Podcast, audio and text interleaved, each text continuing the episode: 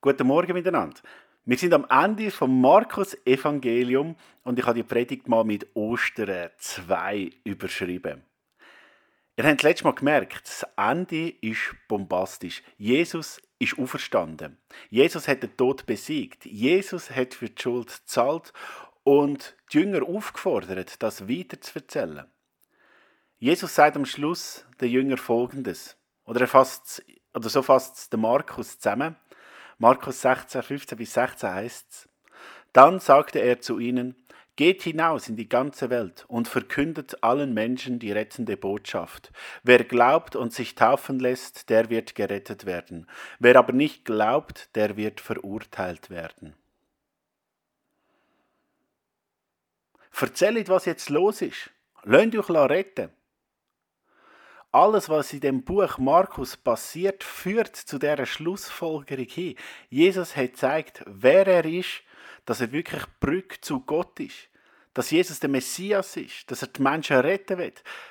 Das ist das Evangelium. Das ist das Ziel von Markus das zu erzählen. So hat ja das Markus-Evangelium auch angefangen übrigens. Markus 1,1 heißt es, Anfang des Evangeliums Jesu Christi, des Sohnes Gottes.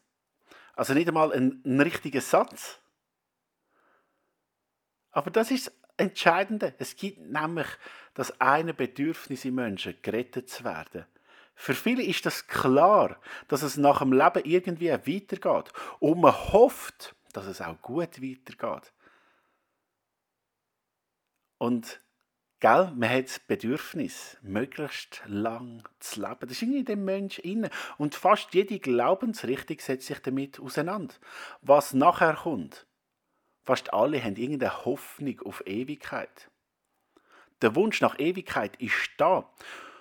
Und man versucht ihn zu finden, auch außerhalb von Religionen. Es gibt Wissenschaften, Vereine, sogar Kirchen, die sich damit auseinandersetzen, wie können wir möglichst ewig leben? Wie können wir das erschaffen? Oder zumindest eine Maximierung der Jugend. Es gibt zum Beispiel eine Kirche in den USA vom ewigen Leben. Denn das Glaubensbekenntnis, das heißt, wir glauben, dass alles Leben heilig ist und dass uns dieses eine Leben gegeben wurde, um es unbegrenzt zu machen. Wir glauben an den göttlichen Plan unseres Schöpfers, dass die gesamte Menschheit unendliche Lebensspannen in vollkommener Gesundheit und ewiger Freude haben soll, wodurch der Tod optional wird. Indem wir unserem Evangelium folgen, erlangen wir ewiges Leben und schaffen einen Himmel auf Erden. Krass, gell? Oder das Thema Kryonik. Also Tiefgefrieren von Leichen, um sie später wieder aufzuwecken, wenn man den Schlüssel zum ewigen Leben gefunden hat. Es geht so weit, dass sich Menschen mit unheilbaren Krankheiten einfrieren lassen, damit sie später geheilt werden können.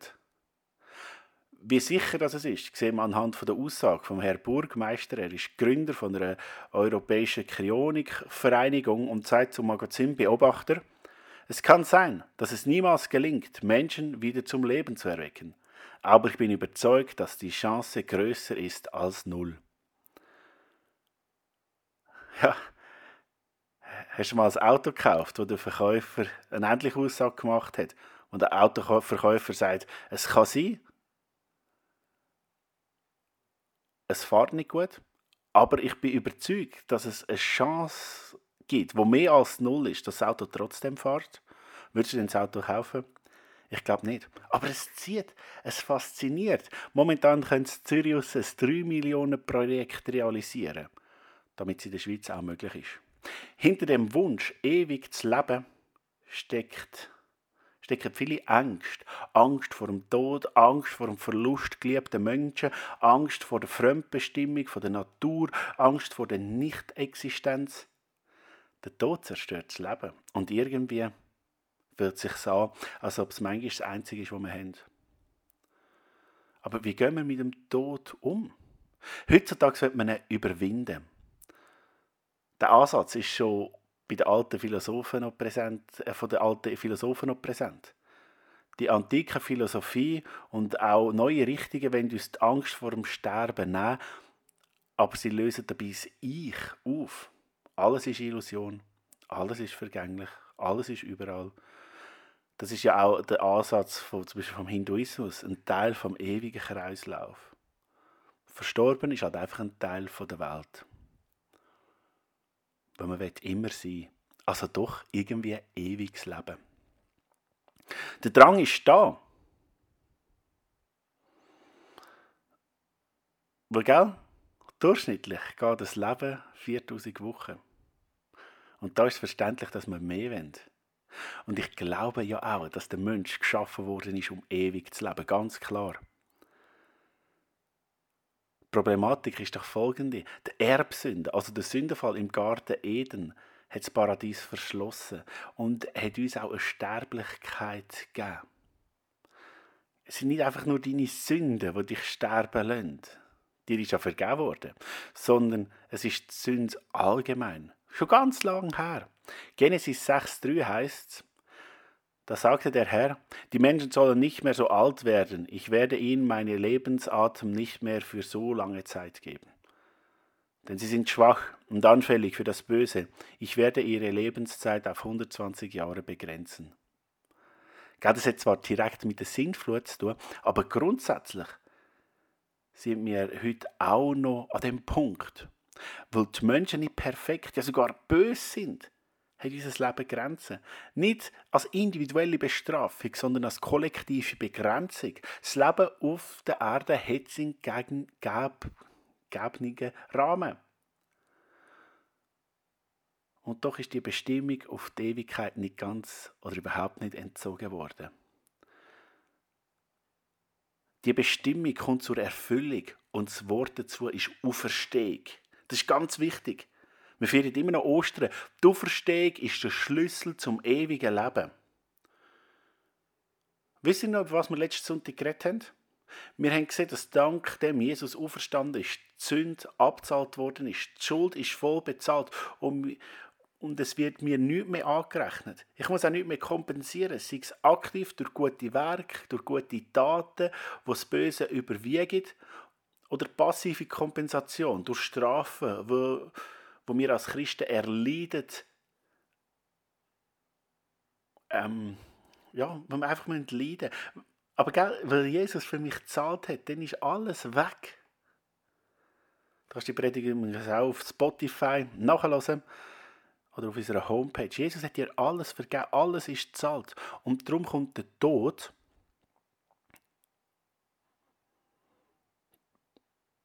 wo wie ein Fluch ist, ein anderer Charakter. Gell, der Tod ist immer noch schmerzvoll. Das können wir nicht wegdiskutieren. Und gerade als Angehörige oder Freunde. Im letzten Jahr sind einige Leute gestorben, einige liebe Leute. Und gell, der Schmerz und der Verlust ist da keine Frage. Der Tod ist durch die Verstehung nicht zu etwas Schönem geworden, sondern er ist immer noch da. Es hinterlässt Schmerz, Lücken. Er beraubt uns einen Teil von unserer Identität und unserer Liebe.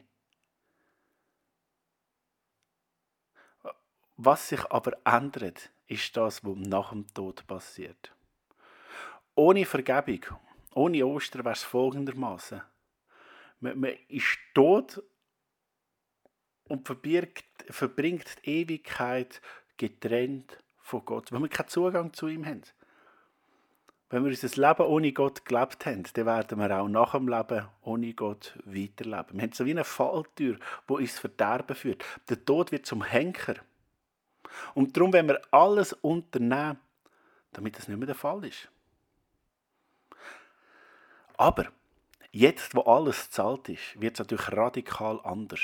Plötzlich gibt es eine Möglichkeit, nicht einfach aus dem äh, einfach verloren zu gehen, sondern wir haben eine neue Perspektive. Wir verlassen das Leben, aber für einen besseren Ort. Die ursprünglichen Verhältnisse werden wiederhergestellt. Ja, sie werden sogar übertroffen, wenn wir Beschreibungen von der Bibel ernst nehmen. Das macht den Tod nicht mehr zum ultimativen Feind, weil darauf das Highlight folgt. In 1. Korinther 15, 53 bis 58 steht folgendes. Denn was jetzt vergänglich ist, ist dazu bestimmt, das Kleid der Unvergänglichkeit anzuziehen. Was jetzt sterblich ist, muss das Kleid der Unsterblichkeit anziehen. Und wenn das geschieht, wenn das Vergängliche mit Unvergänglichkeit bekleidet wird und das Sterbliche mit Unsterblichkeit, dann geht die Aussage in Erfüllung, die in der Schrift steht. Der Tod ist auf der ganzen Linie besiegt. Tod, wo ist dein Sieg? Tod, wo ist dein tödlicher Stachel? Der Stachel, der uns den Tod bringt, ist die Sünde. Und dass die Sünde solche Macht hat, liegt am Gesetz. Gott aber sei Dank, durch Jesus Christus, unserem Herrn, schenkt er uns den Sieg. Haltet daher unbeirrt am Glauben fest, meine lieben Geschwister, und lasst euch durch nichts vom richtigen Weg abbringen. Setzt euch unaufhörlich und mit ganzer Kraft für die Sache des Herrn ein. Ihr wisst ja, dass das, was ihr für den Herrn tut, nicht vergeblich ist. Der große Unterschied, wo passiert, wenn wir vom Sterblichen zum Unsterblichen übergehen, der passiert dank der Auferstehung. Da wird es für die Menschen, die die Vergebung angenommen haben, Ostern ganz relevant, weil Gott hat den Fluch vom Tod besiegt. Der Tod hat keine Macht mehr, der Tod hat keinen giftigen Stachel mehr. Also das Leben nach dem Tod wird gut. Hier führt es zu Schmerzen, aber dann nicht mehr, weil das Gift der Sünde wo die ewige Trennung zwischen uns und Gott hergeführt hat, ist entschärft. Der Tod und die Auferstehung ist quasi das Gegengift. Jesus lebt und er hat alles zahlt, also hat es keine negative Wirkung mehr auf dich. Der Tod ist besiegt, indem er nicht mehr das letzte Wort hat. Der Tod ist kein Henker mehr, der das Todesurteil vollstreckt, sondern mehr ein Türöffner, der dich an einen besseren Ort bringt. An den Ort, für den du dich im Verlauf von deinem Leben dafür entschieden hast.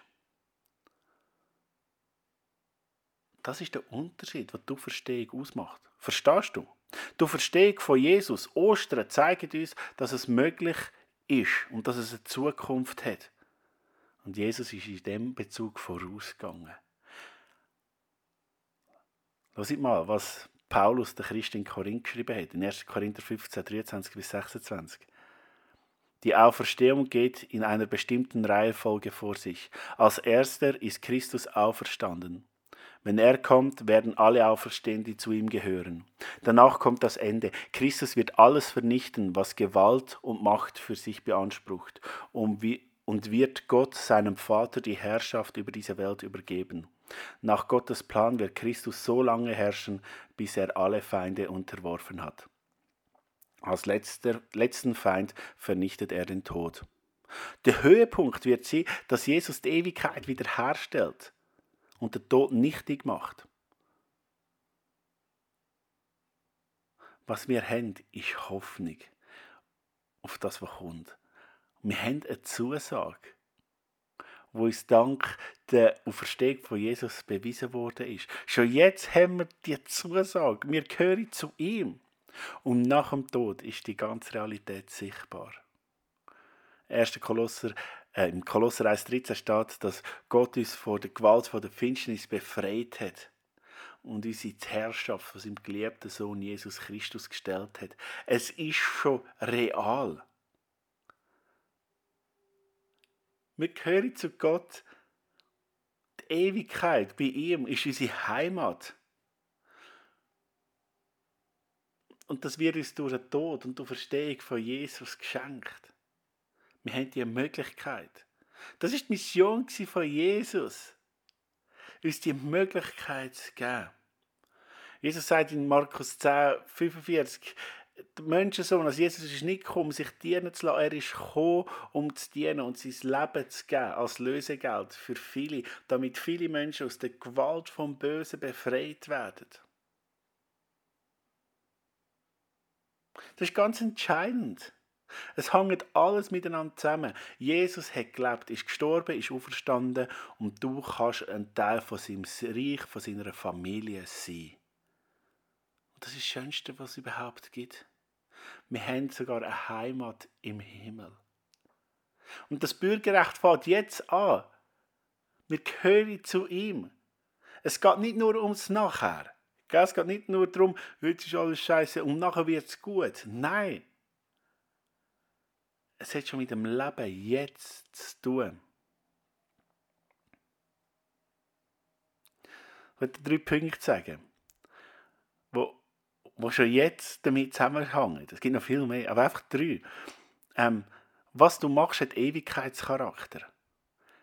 Und ich meine das wirklich als Ermutigung. Also nicht, wenn du etwas Schlechtes da hast, äh, heißt es dann nicht im Himmel oben, ah, seht ihr, ja, der hat jenes und dieses und das gemacht und hat re rebelliert. So, jetzt können wir mal richtig Leviten lesen. Nein, Jesus ist gestorben.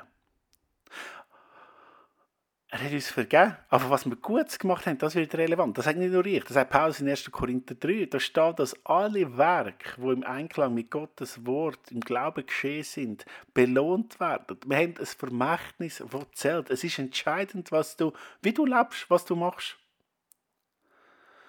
Das Zweite ist, Trauer bekommt seinen Rahmen. Es ist mega schwierig zu trauern. Wenn ich nicht weiss, vor allem wenn ich nicht weiß, was kommt. Und wenn ich Todesanzeigen lese, werde ich manchmal sehr traurig. Keine Perspektive, nichts. Irgendein Wunschgedanke. Wo man weiß, das rede ich mir eigentlich nur zu. In 1. Thessalonicher schreibt Paulus, dass der Glaube an die Auferstehung der Trauernden hilft. Denn es ist nicht vorbei. Wiedersehen ist möglich. Und der dritte Punkt ist, die 4000 Wochen, die wir zu leben haben, müssen nicht für meine Spaß und Bedürfnisse herhalten. Zeit verliert an Bedeutung. Weil für mich nachher noch Zeit bleibt. Ich darf altern. Ich darf ein Ja zu meiner Vergänglichkeit haben. Denn meine Vergänglichkeit führt in die perfekte Ewigkeit. Der Herr ist auferstanden und das werden wir auch. Amen.